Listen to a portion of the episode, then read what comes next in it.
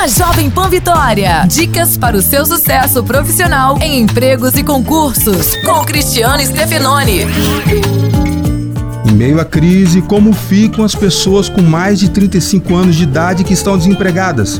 Acredite, nem sempre isso é um problema. Muitas empresas até preferem profissionais mais experientes, maturidade para assumir determinadas funções. O problema está na entrevista de emprego. Como normalmente a pessoa com mais de 35 anos já tem família, filhos, a angústia para conseguir outro emprego é maior. E isso costuma refletir no semblante do candidato, passando uma imagem de insegurança e desânimo.